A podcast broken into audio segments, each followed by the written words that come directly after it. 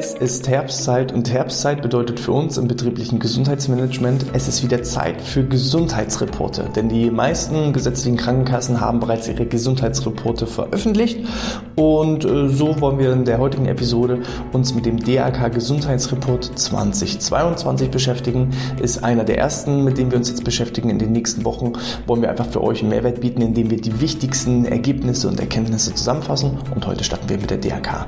Und damit herzlich willkommen zum BGM Podcast, der Podcast über betriebliches Gesundheitsmanagement für kleine und mittelständische Unternehmen. Mein Name ist Hannes Schröder. Der DRK Gesundheitsreport 2022, da muss man immer gedanklich ein bisschen umswitchen. Er wurde 2022 veröffentlicht. Die Ergebnisse sind aber die Gesundheitsdaten aus 2021, weil 2022 ist ja noch gar nicht zu Ende. So und ähm, dann müssen die Daten natürlich immer ein bisschen aufgearbeitet werden und deshalb werden die meisten Gesundheitsreporte so im August, September, Oktober veröffentlicht und äh, mein Team setzt sich dann immer hin, arbeitet das durch, um selber natürlich was daraus zu lernen, aber auch für mich und für euch dann dementsprechend die wichtigsten Ergebnisse und Erkenntnisse herauszuarbeiten. Bei der DRK wurden jetzt insgesamt 2,45 Millionen versicherten Daten, also einfach Gesundheitsdaten der DRK-Versicherten äh, zur Bewertung herangezogen und zusätzlich wurde vom Forsa-Institut im Auftrag der DRK wurden 7100 erwerbstätige Männer und Frauen ähm, im Alter zwischen 18 und 65 Jahren befragt, eben zu diesem Schwerpunktthema ähm, ja, wie eben Depressionen, Ängste und Stress das Herz belasten, also der Zusammenhang zwischen arbeitsbedingten Stress in Kombination mit Herz-Kreislauf-Erkrankungen. Weil ja, man wollte eben hier herausarbeiten, was ist denn der, der, der Ursprung für eine Herz-Kreislauf-Erkrankung zu psychischen, psychischen Stress oder ist der psychische Stress vielleicht verantwortlich für die Herz-Kreislauf-Erkrankung.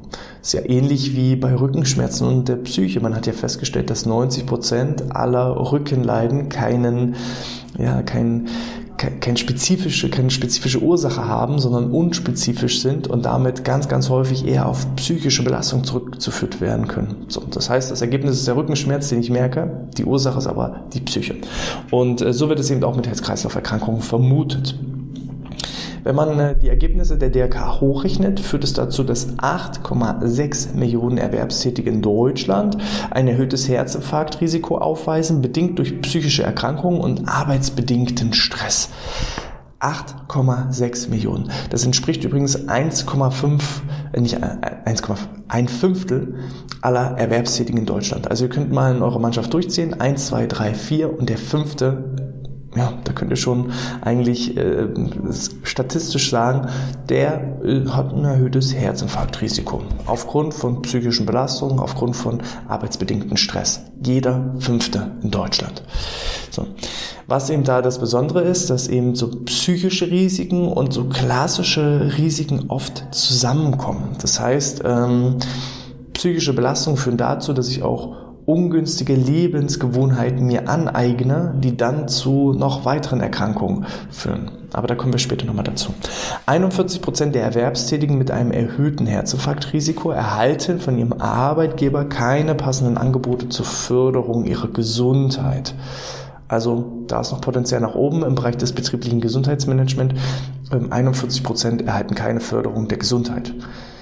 So, jährlich sterben übrigens 340.000 Arbeitnehmerinnen, äh, also ArbeitnehmerInnen, äh, infolge einer Herz-Kreislauf-Erkrankung. Die Fehlzeiten der Erwerbstätigen wegen psychischen Erkrankungen steigen jährlich und durch die Pandemie wurde das Ganze noch verstärkt ist natürlich nachvollziehbar. Ängste, Zweifel, Unsicherheiten, ähm, Isolation, Kommunikationsschwierigkeiten mit dem Team. Mm, ich habe niemanden mehr so als Mentor, als Führungskraft, den ich ansprechen kann bei Problemen und Herausforderungen. Dann äh, Zusatzherausforderungen, zum Beispiel durch die Betreuung der Kinder. Äh, vielleicht auch nicht jeder hat ein großes Haus oder eine, eine riesige Wohnung, wo er dann auch die optimalen Arbeitsbedingungen vorfindet. Und das alles in Kombination führt natürlich dazu, dass psychische Erkrankungen vor allem durch die Pandemie noch stärker getrieben wurden. Mm, dann kommen wir mal so ein bisschen zu den Ergebnissen aus der Befragung.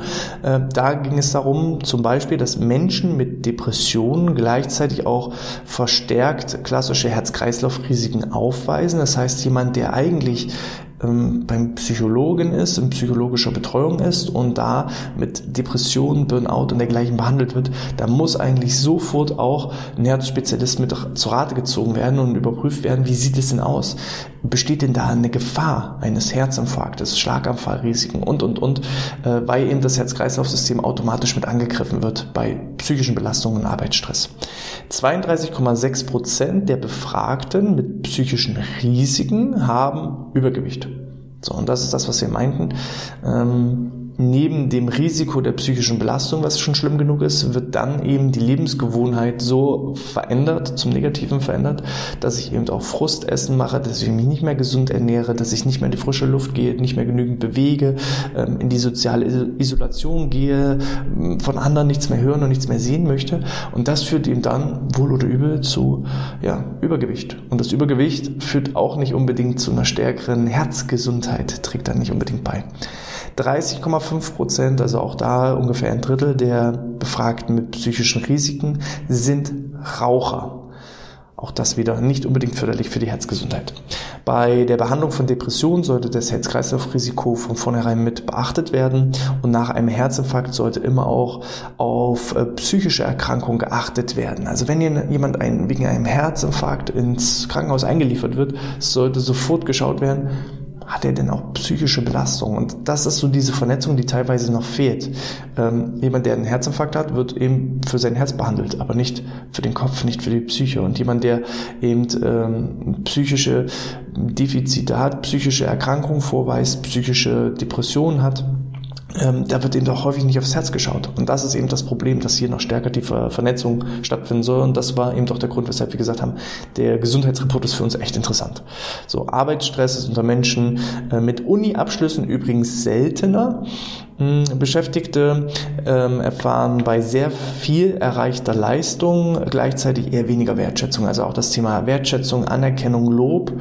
Äh, ich habe vor kurzem jemanden gesagt, gehabt, der gesagt hat, naja, Lob und Feedback und Anerkennung, das hat auch nichts mit dem betrieblichen Gesundheitsmanagement zu tun.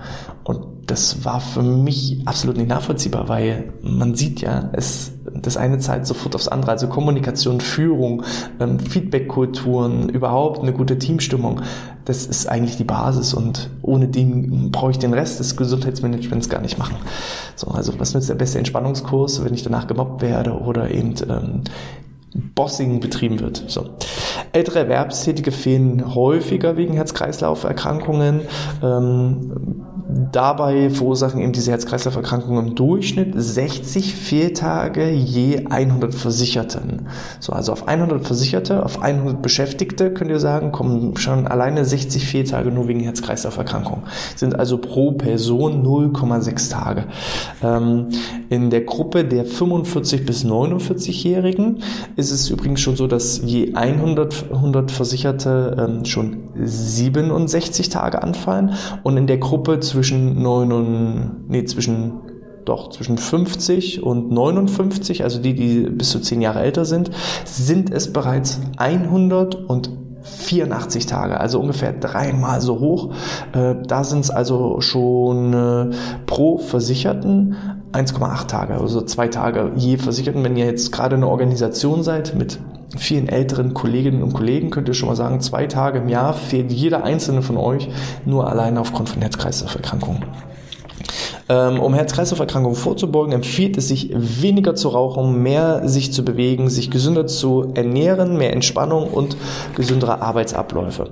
Herzlich willkommen im betrieblichen Gesundheitsmanagement. Habe ich übrigens hier nicht rausgearbeitet, äh, sondern ist vom DRK Gesundheitsreport. Gut, okay, die haben natürlich auch viel mit dem Gesundheitsmanagement zu tun. Ähm, 48 Prozent der Erwerbstätigen bekommen ein Angebot zur betrieblichen Gesundheitsförderung. Also das fand ich schon mal gut, weil das Gefühl habe ich nicht, dass bereits jedes zweite Unternehmen Angebote zur Gesundheitsförderung wahrnimmt. Da ist halt auch wieder die Frage, was bedeutet denn Angebot zur Gesundheitsförderung? Ähm, weil ja in der täglichen Akquise und in Gesprächen mit Unternehmen bekomme ich auch das Argument, ja, wir machen da schon was. Und wenn ich dann nachfrage, okay, was machen Sie denn da konkret? Dann heißt es, naja, die Mitarbeiter kriegen kostenlos Kaffee, Tee und Wasser bei uns.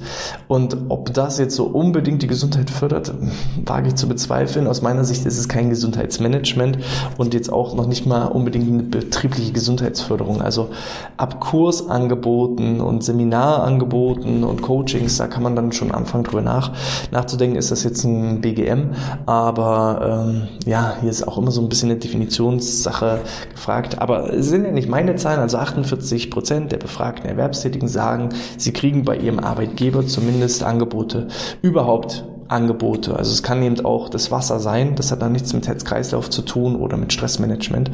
Ähm, die kriegen überhaupt erstmal ein Angebot zum Thema BGF. So, bei den Erwerbstätigen mit einem erhöhten Risiko für Herz-Kreislauf-Erkrankungen sind es übrigens nur 41 Prozent, die angeben, dass es bei ihren Arbeitgebenden Angebote zur Gesundheitsförderung gibt. Und da sind man schon diejenigen, die äh, Probleme damit haben, die daran erkrankt sind, die haben auch von ihren Arbeitgebenden weniger Angebote ähm, ja, unterbreitet bekommen. Und da sieht man ja schon, es könnte also auch einen gewissen Effekt haben, wenn ich gute gesundheitsfördernde Angebote in meinem Unternehmen implementiere. So, nur 60 Prozent der Beschäftigten sind über Präventionskurse beispielsweise durch die Krankenkassen informiert. Und das ist schon mal ein wichtiger Punkt. Jeder, der hier zuhört, ihr braucht also das Einfachste, was ihr machen könnt, ist zumindest mal rauszusuchen, ähm, es gibt eben die zentrale Prüfstelle Prävention, aber auch bei jeder gesetzlichen Krankenkasse habt ihr meistens irgendwo den Reiter Präventionskurse. Und da könnt ihr die Präventionskurse heraussuchen in eurer Region, die angeboten werden. Jeder Mitarbeitende, jeder Versicherte, jeder, jedes Mitglied einer gesetzlichen Krankenversicherung hat das Recht, ein bis zwei Präventionskurse im Jahr sich daran äh, zu beteiligen und dann werden auch die Kosten für diesen Präventionskurs meistens so zu 70, 75 Prozent, manchmal auch bis zu 100 Prozent übernommen. Und selbst wenn ihr selber nicht imstande seid, da jetzt die Kursgebühren für solche Angebote zu übernehmen, dann unterbreitet wenigstens euren Mitarbeitenden das Angebot. Hier, guck mal, ich habe für dich mal eine Liste zusammengetragen mit 10, 20, 30 verschiedenen Präventionskursen zur Ernährung, zur Bewegung, zur Stressreduktion, zur Suchtprävention.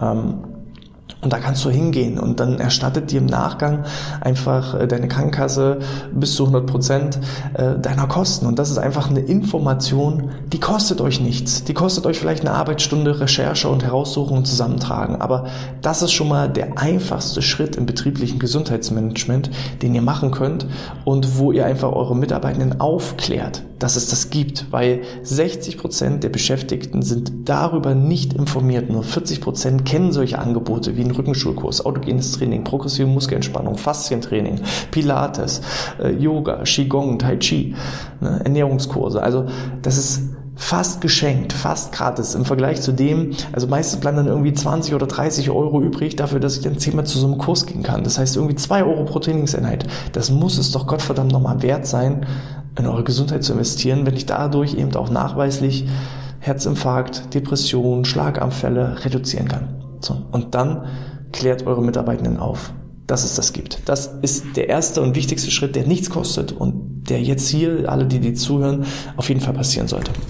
Ähm, das Problem ist an Herz-Kreislauf-Erkrankungen ähnlich wie bei Depressionen oder Burnout. Es entwickelt sich halt langsam. Es ist nicht so, dass ich mir wie beim Beinbruch ein Bein breche und dann guckt der Knochen raus und es ist ersichtlich, oh, da ist was kaputt, sondern eine Herz-Kreislauf-Erkrankung wird halt peu à peu schlechter. Der Blutdruck steigt, der Puls steigt, ganz langsam verkalken die Arterien und Venen und ja, irgendwann kommt es zum Herzinfarkt.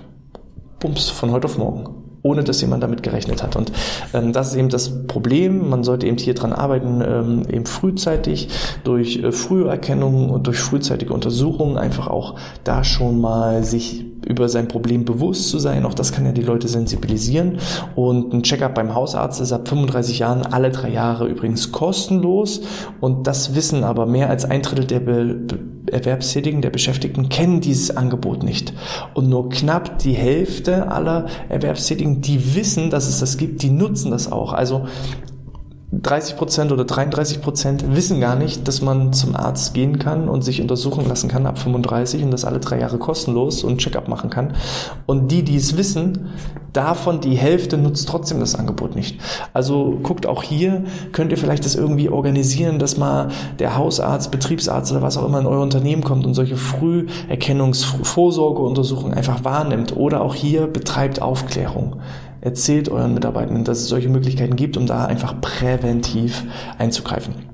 Als Fazit, wir als Arbeitgeber und Arbeitgeberin sollten sich eben über psychische Belastungen und ähm, ja, Herausforderungen im Bereich der psychischen Belastung einfach im Klaren sein. Da sollten wir uns äh, selber bewusst darüber sein, sollten auch unsere Arbeitnehmenden und ähm, ja, unsere Angestellten einfach aufklären darüber und weiterhin sollten wir halt auch das BGM voranbringen. Ähm, wir sollten mehr Angebote zur Gesundheitsförderung schaffen und eben auch da die Möglichkeit für Vorsorgeuntersuchungen einfach aufzeigen. Also Aufklärung betreiben, was geht, was geht nicht. Selber vielleicht auch Angebote initiieren, wenn ihr eben auch eine gewisse Unternehmensgröße erreicht habt, wo das durchaus Sinn macht.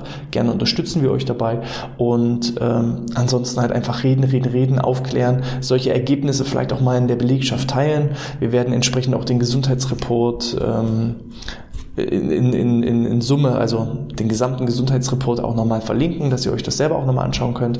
Ähm, da sind auch so Kurzberichte mit drin und das kann man ruhig mal seiner Belegschaft vorlegen. Ja, oder mal im nächsten Teammeeting darüber sprechen. So. Ich hoffe, da waren ein paar Anregungen dabei. Wenn ja, dann gebt gerne einen Daumen nach oben, hinterlasst ein Abo oder noch besser, abonniert unseren Newsletter unter bgmpodcast.de slash newsletter, um immer up to date zu sein, um auch die nächsten Gesundheitsreports, die wir veröffentlichen werden, ähm, nicht zu verpassen. Und dann seid ihr immer up to date und auf dem richtigen Weg. In diesem Sinne, ich wünsche euch alles Gute, bleibt gesund, bis zum nächsten Mal und sportfrei.